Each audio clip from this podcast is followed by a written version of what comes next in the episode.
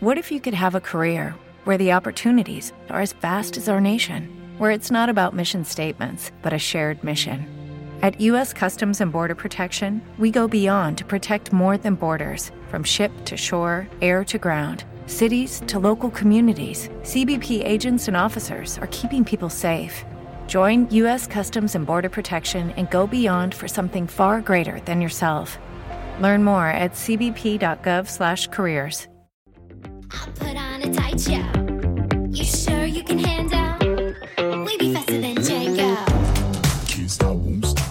Bienvenidos al podcast de Somos Eléctricos. Yo soy Antonio Sánchez y te voy a acompañar durante los próximos 30-40 minutos que dura este podcast. El objetivo de este podcast es difundir y dar a conocer más sobre los vehículos eléctricos, energía sostenible y tecnología aplicada a los vehículos. El contenido del podcast contará inicialmente con tres apartados diferenciados. Por una parte, hablaremos de las noticias más destacadas ocurridas sobre vehículos eléctricos. Continuaremos con un apartado de Tesla, llamado Espacio Tesla, donde te hablaremos de curiosidades y experiencia de uso de un Tesla. Finalmente, acabaremos con preguntas y respuestas que nos hagáis llegar en los podcasts anteriores o a través de las redes sociales. Daremos respuesta a todas las dudas que te surjan. Y ahora sí, comenzamos el podcast número 233 de Somos Eléctricos.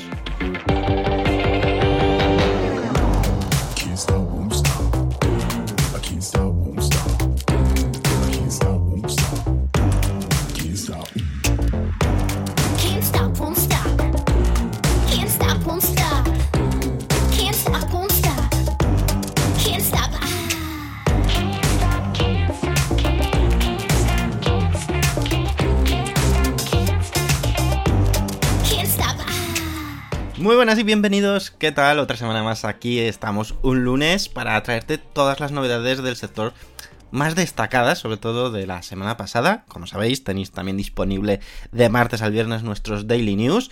Y que si queréis apoyar estas iniciativas, esta iniciativa de podcast, lo podéis hacer a través de patrocinio si eres una empresa o quieres colaborar de forma más mm, potente, por decirlo de alguna forma. Para ello podéis contactar con nosotros a través de podcast.somoseléctricos.com o si no, a través de las opciones en iBox de apoyar o a través de Patreon. Tenéis los detalles en la descripción de, de este mismo podcast. Y ahora vamos con una noticia muy interesante. ¿Quieres saber cuál ha sido la moto eléctrica más vendida en España en 2022? Pues bien, vamos a ello. Las motos eléctricas se están convirtiendo en una gran alternativa de movilidad en las grandes ciudades. Aún así, es cierto que siguen siendo una opción minoritaria respecto a los ciclomotores y motos de combustión, aunque poco a poco van ganando terreno. Es cierto que todas las empresas de, de alquiler de, movilidad, eh, están optando por motos eléctricas o patinetes eléctricos, pero lo que es el uso eh, mm, particular siguen optando gran parte en eh, lo que son motos de combustión. Silence es una empresa de origen español que fue adquirida por Acciona en 2021, lo cual ha permitido a la compañía dar un impulso necesario para ser una marca de prestigio y reconocimiento dentro del sector. Y los resultados se están viendo en ello. ¿Por qué? Porque una vez finalizado 2022, eh, pues podemos decir que Silence S01 ha sido la moto eléctrica más vendida en España. En total han sido 1.433 unidades vendidas y ha sido la única moto eléctrica que se ha situado dentro del top 50 dentro de las motos más vendidas. En concreto, se sitúa en la posición 27. Hay que bajar más de la posición 50 para encontrar ya la siguiente moto eléctrica, lo que hace que la Silence S01 sea la opción favorita a la hora de adquirir una moto eléctrica, digamos que es la gran opción. Los resultados han sido bien recibidos por Silence, la cual ha visto incrementadas sus ventas en un 40% respecto a 2021. Es cierto que yo creo que en 2023 las cosas van a cambiar bastante, porque eh, hay otras ofertas, por ejemplo, Yadea, la, china Yadea, eh, que ha empezado a lo largo de, de final de 2022 a entrar en el mercado y ojito porque tiene mucho que hablar. Nosotros hemos podido probar sus motos eléctricas y la verdad es que están muy muy bien. En cuanto a motos eléctricas, sí que existen más alternativas y opciones. Eh, no motos, perdonar, motocicletas. Hay que diferenciar entre motos y motocicletas eléctricas. Depende un poco de la potencia cilindrada. Donde aquí, en motocicletas eléctricas, la Yamaha Neos eh, ha sido la eléctrica más vendida. aunque la verdad es que solo con 137 unidades en el territorio español. Respecto a Silence, los planes son muy ambiciosos, y es que hay que recordar que recientemente presentaron el Silence S04. ¿Y qué es el Silence S04? Pues es un pequeño coche eléctrico perfecto pues, para la ciudad, porque nos recuerda muchísimo al, al Tweety de, de- Renault, mm, a los Smart más pequeños, pues es un poco esa idea, ese concepto, solamente dos plazas, eh, con la batería extraíbles, es como si fuese es una especie de ciclomotor.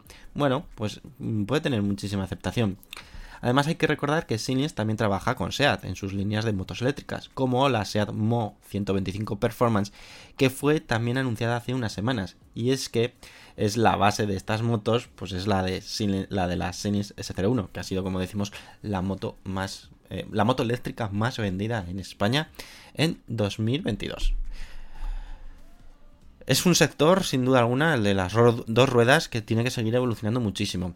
No tanto quizás como las motocicletas eléctricas, que ya tienen un mercado bastante interesante, sino ya en el sector de motos eléctricas de una cilindrada mayor.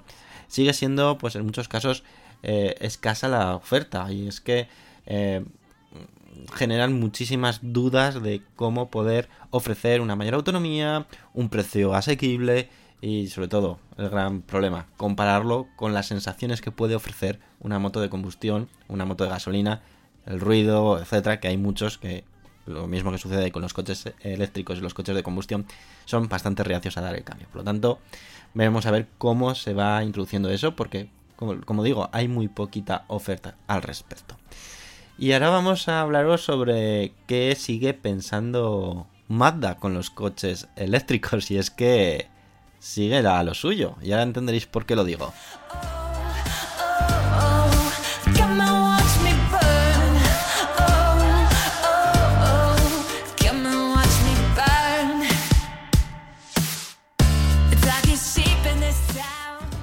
El fabricante japonés Mazda es una de las marcas que no terminan de estar convencidos de que los coches eléctricos es la mejor opción. Ya lo vimos en su momento con el lanzamiento del Mazda MX30 y su escasa y limitada autonomía. La marca en su momento ya defendió su postura respecto a la autonomía del Mazda MX30, alegando de que un coche eléctrico no debe de tener una gran autonomía, ya que es algo que no resulta sostenible ni interesante. Es cierto que no sé qué está pasando con los fabricantes japoneses, con gran parte de los fabricantes japoneses. Y es que en el tema de la electrificación de, de sus coches, digamos que están siendo los, los últimos, los más tardíos y los que menos convencidos están. Toyota, Honda, eh, Subaru, Mazda, no sé, no, no veo un, un, un movimiento claro por parte de estos fabricantes. No sé si será casualidad o no, o mentalidad, quién sabe. Pues bien, el CEO de Mazda en Estados Unidos, Jeffrey Wheaton, ha vuelto a las andadas, por decirlo de alguna forma, y sus últimas declaraciones están enfocadas al coche eléctrico, alegando que los vehículos eléctricos de gran autonomía no son sostenibles ni tampoco viables. Mazda en este aspecto está tomando un camino distinto al resto de fabricantes, incluso en el desarrollo de nuevos motores de combustión, como es su nuevo motor diésel, que es un motor rotativo muy innovador, es cierto, una inversión brutal ha hecho Mazda, pero que es un motor diésel. Mm, ojito. Sin embargo, el resto de marcas están abandonando ya el desarrollo y la fabricación de nuevos motores diésel e incluso gasolina para los próximos años, diciendo que hasta aquí es eh, la fabricación o la investigación de nuevos motores de esta tecnología, enfocándose directamente a los coches 100% eléctricos y a la tecnología eléctrica. Sobre el futuro de Mazda en cuanto a los coches 100% eléctricos es algo incierta, y Wheaton sigue sosteniendo la teoría de la marca. En sus declaraciones afirma que la gran mayoría de propietarios de coches eléctricos no usan toda la autonomía de sus coches en el día a día. Hasta ahí puedo estar de acuerdo. Y a pesar de que todo el mundo quiere coches eléctricos con la mayor autonomía posible, el CEO de Mazda en Estados Unidos lo ve como algo no sostenible en un futuro cercano. Y aquí es donde quizás no esté tan de acuerdo, porque eh, es- se, han se ha confirmado que hay suficientes materias primas para eh, sustentar la fabricación de baterías. Eh, se ha demostrado que los coches eléctricos son mucho más eficientes que los coches de combustión. Se ha demostrado que los coches eléctricos pueden ser utilizados para hacer viajes de muchísimos kilómetros. Por lo tanto, eh, en esta parte no estoy nada de acuerdo al respecto. El coche de combustión, según el propio CEO de Mazda en Estados Unidos, sigue siendo la mejor opción, y es que los usuarios quieren usar el coche con disponibilidad inmediata, y eso, según Whyton, lo ofrece un coche con motor de combustión interna. Supongo que se refiere a que puedes ir a una gasolinera y llenar el depósito en, unos minutos. Pues bien, en un coche eléctrico, si tienes un punto de carga en tu casa, sabes que vas a tener el coche eléctrico siempre listo y preparado para el día siguiente sin tener que ir a una gasolinera. O disponer de puntos de carga ultra rápidos y pegarle en 10-15 minutos un chute para hacer los kilómetros que necesitas. Por lo tanto, una nueva excusa. No lo veo un motivo de peso. No sé qué opináis vosotros al respecto. Me encantaría conocer la opinión porque creo que puede salir un debate muy bonito. Finalmente, Jeffrey Wheaton sigue marcando como crítico en un coche eléctrico la ansiedad que provoca a los conductores el quedarse sin carga en la batería y el quedarse tirados en la carretera, que también cree que eso se solucionará pronto. Primero con un aumento de infraestructuras de puntos de recarga y por otra parte cuando los conductores ya tengan más experiencia de uso de un coche eléctrico. Aquí sí, aquí puedo coincidir. Uno de los puntos críticos de los coches eléctricos es, eh, primero, que hay un gran desconocimiento. Un gran desconocimiento de su uso, de cómo se tiene que utilizar un coche eléctrico. Luego, la ansiedad que puede provocar, también puedo estar de acuerdo, en los primeros viajes de dónde voy a cargar, cuánto tiempo voy a tener que estar esperando, voy a llegar con esta autonomía, algo que, como bien dice, se va a solucionar pronto, porque la infraestructura de carga está creciendo muy rápido y luego los conductores cada vez son mm, más profesionales del vehículo eléctrico, sobre todo aquellos que, que, tienen un vehículo eléctrico y saben cuáles son los límites, las posibilidades de su coche eléctrico. Por lo tanto, van a saber si con un 20% de batería pueden llegar a ese destino o van a ir muy justos o van a tener que cargar en algún determinado lugar. Por lo tanto, en ese, en ese último parte estoy de acuerdo de, de, de que mm, bueno, el coche eléctrico no es perfecto, ninguna tecnología es perfecta, eso está claro. Y que quizás sea lo que más problemas pueda dar a dar el paso al vehículo eléctrico. Pero que tiene solución, por suerte, como, como bien dice el propio Jeffrey Wheaton, y gran parte es eh, el desconocimiento de la gente a la hora de usar un coche eléctrico y ese miedo inicial de dónde voy a cargar, me voy a quedar sin batería, me va a dejar tirado, etc. ¿Qué opináis? ¿Qué opináis vosotros? Y ahora vamos a ir a... Venga, a poner un poquito de imaginación sobre un anuncio que ha hecho Volkswagen, que ya te adelanto que no nos ha adelantado qué coche eléctrico, bueno, qué coche va a presentar, ahí lo dejo, pero nosotros sospechamos que sabemos cuál es. Venga, vamos a ello.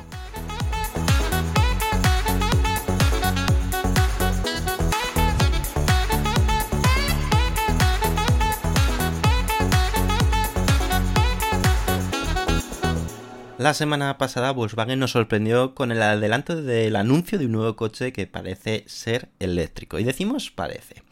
Y, bueno, eh, ha publicado un, vídeo, un teaser, donde muestra algunos detalles al respecto. Mirando las redes sociales de las principales marcas del sector de automoción, pues nos encontramos con una grata sorpresa de parte de Volkswagen. Y es que publicó un tweet, el cual viene acompañado de un vídeo, un teaser del próximo coche de la marca alemana. Como buen teaser, pues no ha desvelado de qué vehículo se trata, aunque todo nos hace pensar de que se trata del avance de un modelo todavía no desvelado por la marca. Junto al vídeo aparece un texto que dice Coming soon, stay tuned. Vamos, que viene pronto, estate atento. Por lo tanto, el secreto que está guardando Volkswagen apunta a que se pueda desvelar en los próximos días o semanas. El vídeo en cuestión, o el tweet en cuestión, lo podéis ver en nuestra página web somoseléctricos.com o también a través de nuestras redes sociales, como por ejemplo en Twitter, que somos arroba más y que nos puedes seguir. Recomendado, porque ahí publicamos muchísima información y, compartimos cositas interesantes. Después de esta promo de, de, nuestra cuenta de Twitter, seguimos. Además, el vídeo nos da una pista interesante. Nos dice que activemos el sonido para ver el vídeo. Es lo primero que eh, muestra el vídeo cuando le damos al play. En realidad lo que nos quiere indicar de que el coche que se presentará en un futuro pues eso, no emite ningún tipo de sonido. Por lo tanto, nos encontramos ante un eléctrico, o por lo menos tiene un componente de funcionamiento eléctrico, no descartando que pueda ser también un híbrido enchufable. Aunque yo creo que será un eléctrico puro. Con estas pistas facilitadas por Volkswagen, pues a ver, es difícil adivinar del coche, de qué coche se trata, porque no se ve apenas nada en, en ese vídeo, un poco la rueda, un poco una así pequeña silueta, las luces delanteras, poquita cosa, ¿vale? Pero eh, quizás se trate de la esperada renovación del Volkswagen ID3, un vehículo 100% eléctrico que para la marca iba a suponer un antes y un después, pero que, la verdad, no está calando en el mercado. y que con la anunciada renovación quizás logre el impulso que necesita para ser lo que ellos querían que fuese, el sustituto del Golf en la era de la gama ID de Volkswagen. Tan solo nos queda esperar a que Volkswagen nos dé más pistas o nos diga cuándo lo presentará, pero sin duda nos ha dejado con ganas de conocer más. Y a lo mejor cuando estés escuchando este podcast ya se sabe el secreto. Por lo tanto, como siempre te recomiendo que visites nuestra página web somoseléctricos.com todos los días porque ahí publicamos un montón de contenido. Además de que nos escuches en los daily news que publicamos de martes a viernes en las principales plataformas de podcasting y que, bueno, que en menos de 10 minutos te damos todas las claves de las novedades del sector. Mejor imposible, ¿no? Es una, vamos. Y, y nada, pues ahí dejamos la intriga de Volkswagen para pasar a la siguiente noticia, donde vamos a hablar de los resultados obtenidos por Volvo en 2022. Y atentos que han sido muy interesantes.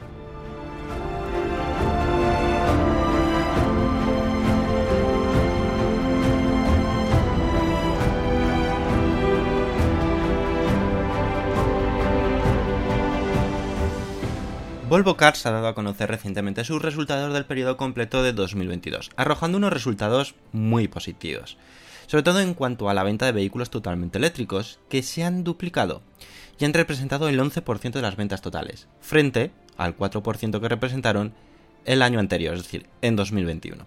Solo en el cuarto trimestre la cuota de ventas de coches eléctricos fue del 18%, mientras que en 2021, en dicho periodo, fue del 6%.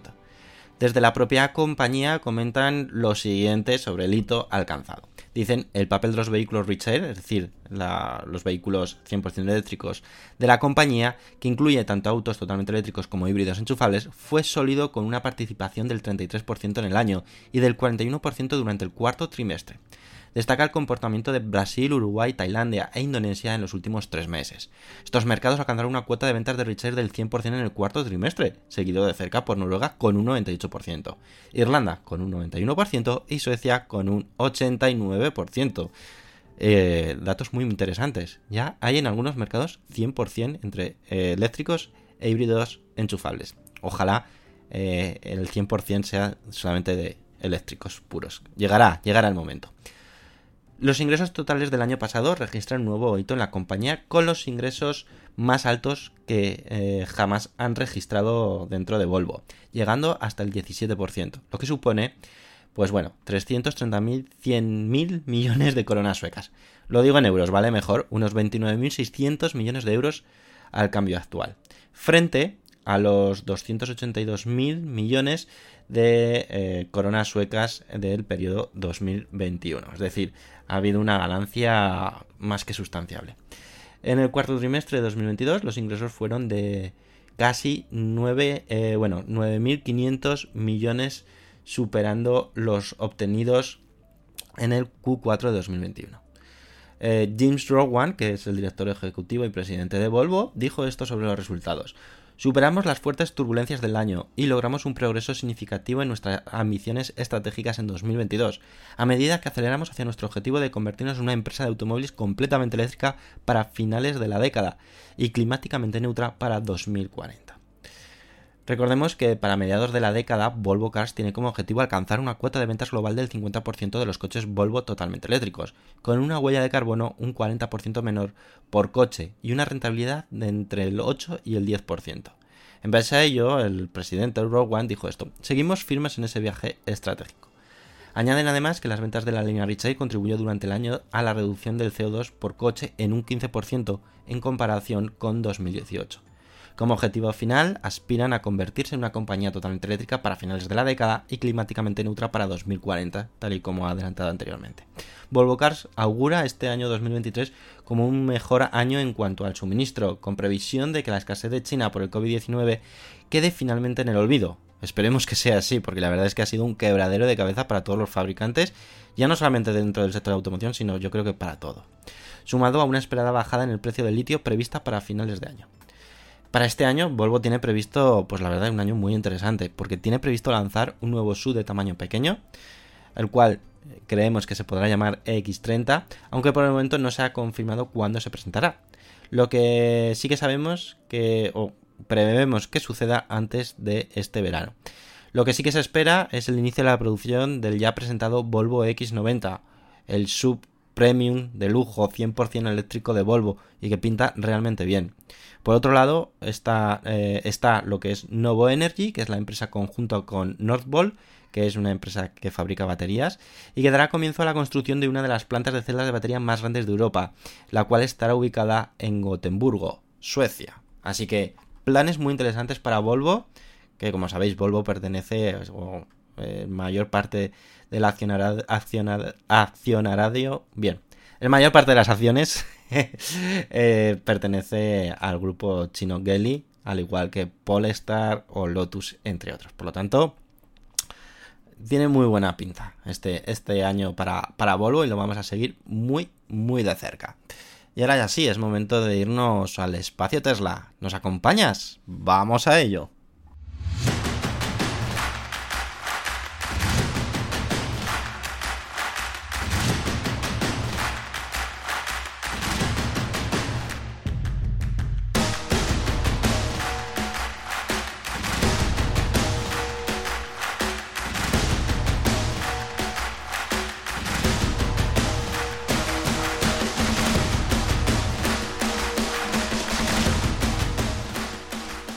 ¿Y qué os voy a contar en este espacio Tesla de esta semana? Pues bueno, dos cosas, ¿vale? Lo primero, todo el follón que ha habido sobre la llamada revisión a un montón de vehículos Tesla. Vamos a poner un poco de sentido a todo porque ha habido muchos eh, periódicos, medios muy grandes que, vamos, han liado la cosa y que la verdad, eh, mm, bueno, mm, yo creo que no saben de lo que hablan y vamos a intentar ponerle un poco de foco a lo que es realmente lo que el problema que ha sido y qué solución tiene. Y luego también, pues ya un poco más desentendido y más así eh, curioso, os voy a hablar sobre las donaciones que hizo Elon Musk el año pasado. La beta, bueno, todo en las últimas horas, pues como os he dicho, es probable que ya hayáis leído en otros medios que Tesla se había visto obligada a retirar de circulación un total de 362.758 coches en Estados Unidos. Bien, en realidad no es así. Lo que es real es que la NHTSA, que es la Organización de Estados Unidos de Seguridad en Carretera, ha emitido un comunicado para que Tesla haga un recall que llaman ellos, claro, una llamada, una rellamada, un retiro, es la traducción literal, a todos los vehículos con la beta Full Self Driving al detectar un posible riesgo de accidente. Esta llamada no significa que los usuarios de los coches afectados no puedan utilizar su vehículo. Algo que sucede a lo mejor en otras marcas que si detectan un problema tienen que detener el vehículo por completo y recomendar a los usuarios afectados que no usen el coche hasta su revisión y no es el caso, ¿vale? Porque la llamada revisión o, lo que tiene que revisar Tesla es el comportamiento de algunas eh, situaciones de- con la beta del Full Self Driving, algo que no es que tienes es algo que tienes que activar en el vehículo, ¿vale? Para que quede un poco claro. Por lo tanto, el resto del comportamiento del vehículo funciona perfectamente. Además, eh, para solucionar el problema, en este caso, al ser la, lo que le afecta a la beta Full Self Driving, es decir, software, pues los usuarios afectados, que es cierto que son 362.758 usuarios o coches, eh, no van a tener que pasar por el taller de Tesla, los servicentes, ya que la solución aportada por Tesla será a través de una actualización de software vía OTA, es decir, de forma remota. Probablemente incluso cuando nosotros publiquemos este podcast, pues ya esté solucionado, ya esté llamada, ya esté, vamos, olvidado. Pero vamos a profundizar un poco más. ¿Cuál ha sido el motivo por el que la NHTSA, este organismo, ha hecho esta llamada? Pues bien, en concreto son por cuatro acciones que hace la beta Full Self Driving en determinadas ocasiones y que puede ser eh, un motivo de accidente o de riesgo. Son las siguientes. El Full Self Driving no se comporta de forma adecuada en ocasiones en rutas o giros con un semáforo en ámbar. Digamos que no sabe muy bien cómo comportarse en, en esas situaciones el tiempo de parado que el vehículo está en situaciones de potencial peligro, como en intersecciones con una señal de stop, especialmente cuando la intersección está libre de cualquier otro usuario de la carretera. Es decir, que hace demasiado stop eh, y puede ser pues, un peligro. Un ajuste indebido de la velocidad del vehículo mientras se viaja en ciertas zonas de velocidad variable, en función de la señalización del límite de velocidad detectada. Que a veces la velocidad límite que va el coche no corresponde con la velocidad límite de eh, la vía según las señales. ¿vale? Y la cuarta, lo que se ha detectado es comportamientos anómalos en rutas donde continuar recto está prohibido, mientras señales, eh, mientras eh, hay unas señales eh, que indican que está prohibido el paso y el coche hace caso omiso a, a- esas señales y sigue por esa ruta. Hemos visto algún que otro vídeo y es verdad. Hay unas señales de prohibido y no hace caso. Pues bueno, esas son las cuatro cosas en las que se tiene que focalizar Tesla para solucionar en la beta Full Driving. Creo que no son tampoco una locura, no son nada de que no puedan solucionar pronto, porque realmente, pues bueno, creo que tienen fácil solución.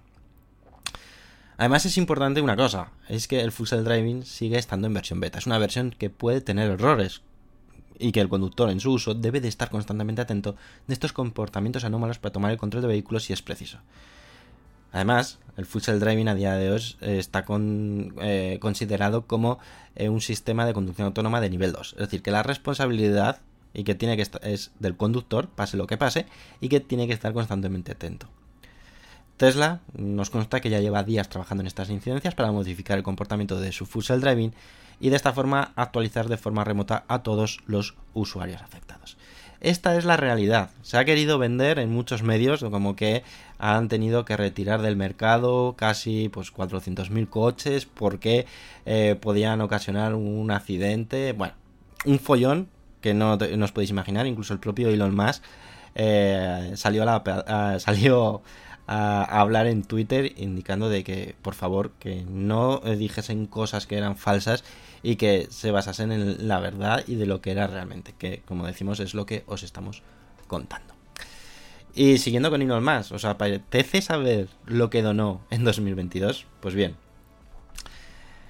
Elon Musk es conocido sin duda alguna por ser el CEO de Tesla, el propietario de SpaceX, el bueno, el actual eh, propietario de Twitter y también pues una de las personas más ricas del mundo. Y pero también tiene su lado filantrópico y parte de esa gran fortuna, que la mayoría está en acciones de Tesla, no solo va destinada a nuevos proyectos, como puede ser la compra de Twitter, sino a, donaciones tal y como se ha podido saber. En realidad, esto no es nuevo, y es que Elon Musk ya donó en 2021 un total de más de 5 millones de acciones de Tesla. Eso suponía eh, un valor en ese momento de algo más de 5.500 millones de dólares. Más de 5.500 millones de dólares donados. Increíble, ¿verdad? Ya nos podría tocar al menos un milloncico y, y potenciar este, este programa. Eh, bueno, en este 2022 tan convulso y donde Elon Musk ha gastado una cantidad ingente de dinero, especialmente por la compra de Twitter, recordemos que costó 44 mil millones de dólares, más todo el dinero que ha tenido que ir aportando para tapar agujeros financieros que tiene Twitter, pues la aportación filantrópica ha sido algo menor en ese 2022. Aún así, bueno, si nos tocase algo no nos quejaríamos. Y es que ha rondado los 1.950 millones de dólares tras donar pues algo más de 11 millones de acciones de Tesla. Según el formulario 5 presentado ante la Comisión de Bolsa y Valores de Estados Unidos, conocido como SEC, que se publicó eh, el pasado martes, Elon Musk realizó las donaciones de acciones en 2022 en siete momentos diferentes del año. Según ese documento, las dos primeras donaciones tuvieron lugar en el mes de agosto, justo antes del split 3 a 1 que tuvo lugar. La siguiente donación se hizo en el mes de septiembre y las cuatro donaciones restantes tuvieron lugar entre el mes de noviembre y diciembre, coincidiendo con la cotización de la acción eh, de Tesla que estaba en mínimos históricos, que rozaba los 100 dólares. Es decir, que podemos decir que Elon Musk ha perdido muchísimo dinero. Aunque el formulario 5 sí que indica que se hizo donaciones a organizaciones de buena fe, no se conoce exactamente el nombre de las organizaciones en cuestión. Y es que, pues bueno, se mantiene de esta forma el anonimato. Quería contarles un poquito de esto, pues bueno, porque creo que viene bien de vez en cuando conocer estas curiosidades, porque no es otra cosa que curiosidades. Y ahora ya sí, es momento de conocer las opiniones que tuvisteis, que dejasteis en el anterior podcast. Tengo pensado mmm, que aparte de que podáis escribir, que está genial, y yo ponga la voz a vuestros textos, que también nos mandéis a vuestra voz. Podéis hacer grabar vuestra vuestra opinión en un audio. Podéis subirlo luego a WeTransfer o nos la podéis enviar de alguna forma a podcast.somoseléctricos.com y oye, la ponemos en el siguiente lunes eh, vuestra, vuestra voz, ¿os parece? Puede ser una buena idea, ¿no? si queréis. Si no, pues seguimos eh, con los textos. No hay ningún tipo de problema. Así que vamos a ello.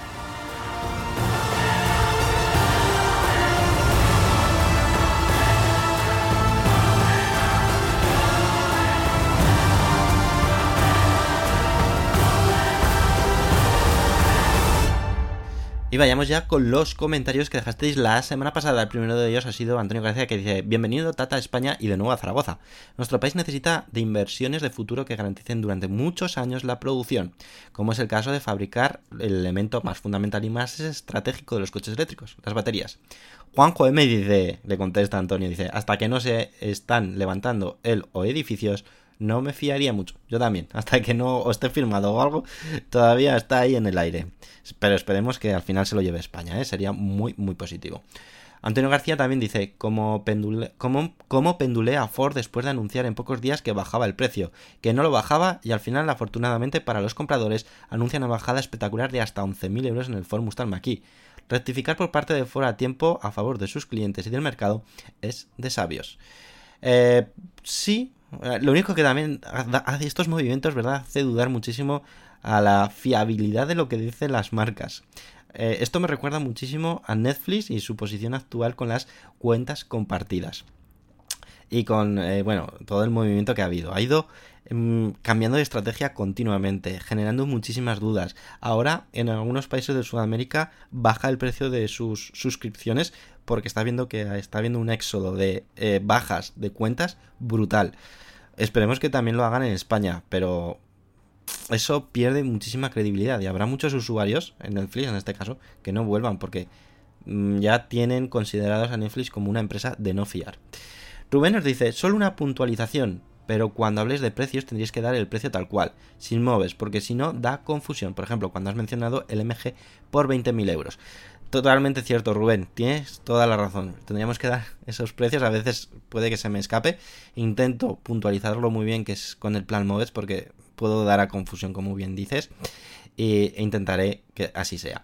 María Pilar Lozano le dice a Rubén, buena puntualización, cierto que también me suena haber escuchado precios finales con el plan Moves. En cualquier caso es importante tener claro y matizar si en el precio final está incluidas las ayudas. Y Juan Ojo M le dice, tenéis razón. Eh, Rubén nos dice también, gran noticia las rebajas de Ford. A ver qué espera Volkswagen. Bueno, de momento Volkswagen ha dicho que no mueve precios, que ya tiene una estrategia fija respecto a sus precios y que no los va a mover. Aunque bueno, como bien decimos, a ver qué pasa. María Pilar Solozano nos dice, el CERC X es un coche muy atractivo, es bonito, moderno y con detalles muy personales. Los fabricantes europeos deberían tomar conciencia de que en la nueva generación de coches tecnológicos los chinos van a tener un peso muy importante e invasivo en nuestro mercado. Yo creo que, no sé si los, los fabricantes europeos son conscientes o no, pero yo creo que la mayoría del público, de la gente, de los que seguimos la actualidad del mundo del motor, especialmente de vehículos eléctricos, sí que somos conscientes de que las marcas chinas tienen mucho que decir en este mundillo ahora. ¿eh? Antonio nos dice, el MG4 es un coche muy logrado en diseño, prestaciones y precio. Importante conocer el precio de las dos nuevas versiones que se incorporan al catálogo. También Antonio nos dice, es fundamental que iniciativas independientes como Motor.no, Somos Eléctricos, Coches.net y otros realicen pruebas de los coches para saber cómo en este caso la realidad de la autonomía de los coches en situaciones reales y extremas. Información que probablemente no la aportan los fabricantes. Verde dice totalmente de acuerdo. A ver, el tema de, los consumos, eh, de la autonomía, se está eh, cebando demasiado con los coches eléctricos. Pero es que mm, eh, los consumos en los mm, coches de gasolina que anuncian los fabricantes también son desviaciones muy importantes. Pero no se tiene tan en cuenta porque, eh, lógicamente, porque, eh, digamos, no les preocupa tanto la autonomía. ¿Por qué? Porque generalmente son autonomías mucho mayores y, sobre todo, algo importante, hay muchos lugares, muchas gasolineras donde puedes eh, repostar y echar gasolina y seguir viaje. Algo que con el vehículo eléctrico pues todavía hay esas dudas. Pero yo creo que esas barreras se romperán, pero creo que sí que, como bien dices, es muy importante que medios especializados hagamos test de autonomías para saber realmente cuando te compras un coche eléctrico qué autonomía vas a tener en unas condiciones específicas. Luego hay muchas variables de eh, altitud, temperatura exterior, viento o no viento, eh, si, mm, bueno, tu, forma de conducir, velocidad, bueno, hay muchas variables, pero creo que es positivo porque te da una idea clara o una idea más aproximada de la autonomía. Juanjo M nos dice, ¿sabéis algo que hay navieras que cobran un plus por llevar coches eléctricos? Se escudan a que hay un riesgo de incendio. Si fuera cierto, creo que es una forma de ganar más dinero, pero tampoco tengo la información exacta. Pues la verdad es que no lo sabía, puede ser, no lo descartaría para nada, de que lo consideren como eh, eh, un transporte de riesgo, aunque mm, es curioso. Antonio le dice, ¿puede ser una leyenda urbana? O mejor dicho, en este caso, una leyenda marítima. Pues no lo sé. Televerde dice, me gusta el apodo del todopoderoso MG4. Creo que le queda muy bien. Creo que Tata Motors es consciente de la necesidad de acelerar todo lo posible para aprovechar la nueva era eléctrica. Lo veo como un gran competidor hacia las marcas chinas. Esta semana quiero recomendarles un artículo muy interesante de somoseléctricos.com. Se trata de 10 motivos por los que comprarse una moto eléctrica. Realmente creo que las motos eléctricas ofrecen grandes ventajas, incluyendo la posibilidad de tener varias baterías. Artículo recomendado. Excelente podcast y un abrazo desde Paraguay. Muchas gracias Televerde por esa recomendación. Eh, y, pues, si lo queréis, ahí tenéis el, el artículo para que lo leáis en nuestra web. Paco López nos dice, hola, el coche MG4 me parece todo un acierto para el momento que estamos. Espero y deseo que en Europa se empiecen a mover en la misma dirección. Coches buenos, bonitos y asequibles para todos. Solo falta ver qué tal es de calidad, cómo aguanta el paso de tiempo. María Pilar Solozano le dice, coincido contigo sobre el MG4. La verdad es que es un coche muy interesante. Es cierto que es interesante ver cómo el tiempo le, le pasa. Si tiene muchos problemas, no problemas. Ahora todavía es muy pronto porque es un coche muy nuevo. Y finalmente nos dice Yeyo Fernández, ¿os habéis enterado del problema de derivación en vehículos Hyundai y Kia? Por lo visto el software del coche no lo detecta y el motor no se detiene, con riesgo de electrocución. En España parece que no hay formación suficiente de los responsables de venta y servicio técnico por parte de estas marcas. Es otro de los problemas a los que se enfrenta el vehículo eléctrico en España, aparte de la falta de infraestructura de carga. Hacen falta talleres especializados en vehículos eléctricos, así como profesionales que lo sepan arreglar y es desde mi punto de vista una falta de responsabilidad absoluta que una marca que comercializa vehículos de propulsión eléctrica no haya una preparación seria de los supuestos profesionales que lo venden y se encargan de su mantenimiento. Un coche no es una lavadora, por esas actitudes responsables como las de Toyota no nos parezcan nada exageradas. Eh, bueno, pues totalmente cierto, yo. La verdad es que eh, yo en la parte técnica lo desconozco porque no he tenido muchos casos de problemas, pero sí que es cierto en la parte comercial eh, al menos hace unos años, eh, bueno, cuando ibas a preguntar por el coche eléctrico, los comerciales, o gran parte de los comerciales, no quiero decir todos, pero gran parte de los comerciales, eh, bueno, no tenían ni puñetera idea de lo que ofrecía su, su coche, ¿eh? su coche eléctrico, y siempre te intentaban derivar a lo que ellos conocían, que era el coche de gasolina o diésel. Supongo que esto habrá cambiado, pero es muchísimo también, bueno, muchísimo más importante que la parte técnica, eh, mecánica, la técnica, la de reparación, pues también estén al día, porque si no, vamos a tener problemas, la verdad que sí. Y antes de agradeceros a todos que habéis dado me gusta, quiero recordaros por favor que si os gusta los podcasts que hacemos, si veis interesante los daily news que publicamos de martes a viernes, eso supone un importante esfuerzo que estamos realizando, tanto de tiempo como económico, y que estamos en búsqueda de patrocinadores que puedan apoyar el proyecto. Estamos ya en conversaciones con varios, por lo tanto vamos por el buen camino. Pero si queréis aportar vuestro granito de arena al proyecto, nada, lo que cuesta un café o una caña eh, en, un, en un bar, pues esa aportación al mes la, podéis hacer y a nosotros nos ayuda pues a, a poder eh, no solamente mantener este proyecto sino llevarlo probablemente a otra, a otra dimensión. Estamos buscando fórmulas para eh, compensar a esas personas que apoyáis económicamente el proyecto porque nosotros lo que queremos es que este proyecto, este podcast, sea libre, es decir, que esté disponible para que lo escuchéis absolutamente todos, ¿vale? Eh, entonces no va a haber restricciones a la hora de que lo podáis escuchar. Y eso era lo que os quería comentar. Si lo queréis, podéis ir a, a iBox, buscáis el podcast de Somos Eléctricos y os sale un botoncito de apoyar. Y podéis indicar una cantidad predeterminada que aportaréis al proyecto de forma mensual. Si no queréis a, través de iVoox, podéis hacerlo a través de Patreon. Yo recomiendo más iVoox porque nos permite una interacción mejor, pero eh, también tenéis la opción de Patreon. Como os digo, ya alguno de vosotros habéis aportado vuestro granito de arena, os lo agradezco un montón. No doy nombres por si no queréis que, que se haga público. Y. pero cualquier suma es bienvenida.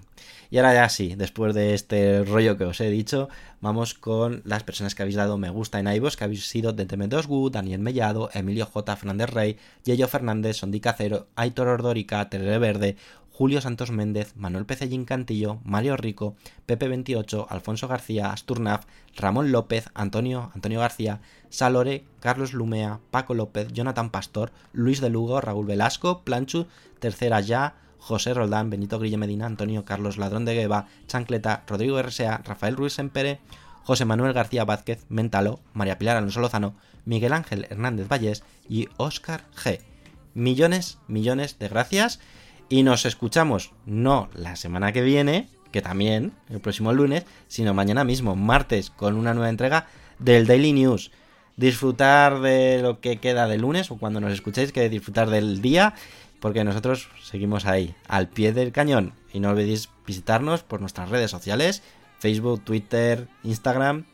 Y sobre todo últimamente estamos dando bastante caña en Twitter, así que os recomiendo que os, os- nos sigáis. Somos arroba más eléctricos.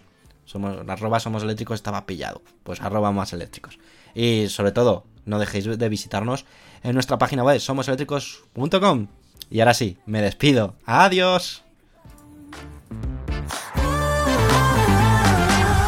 You're thing, I'm the flag thing, burning tires to move on. Too many noises, clash of choices, future came and left like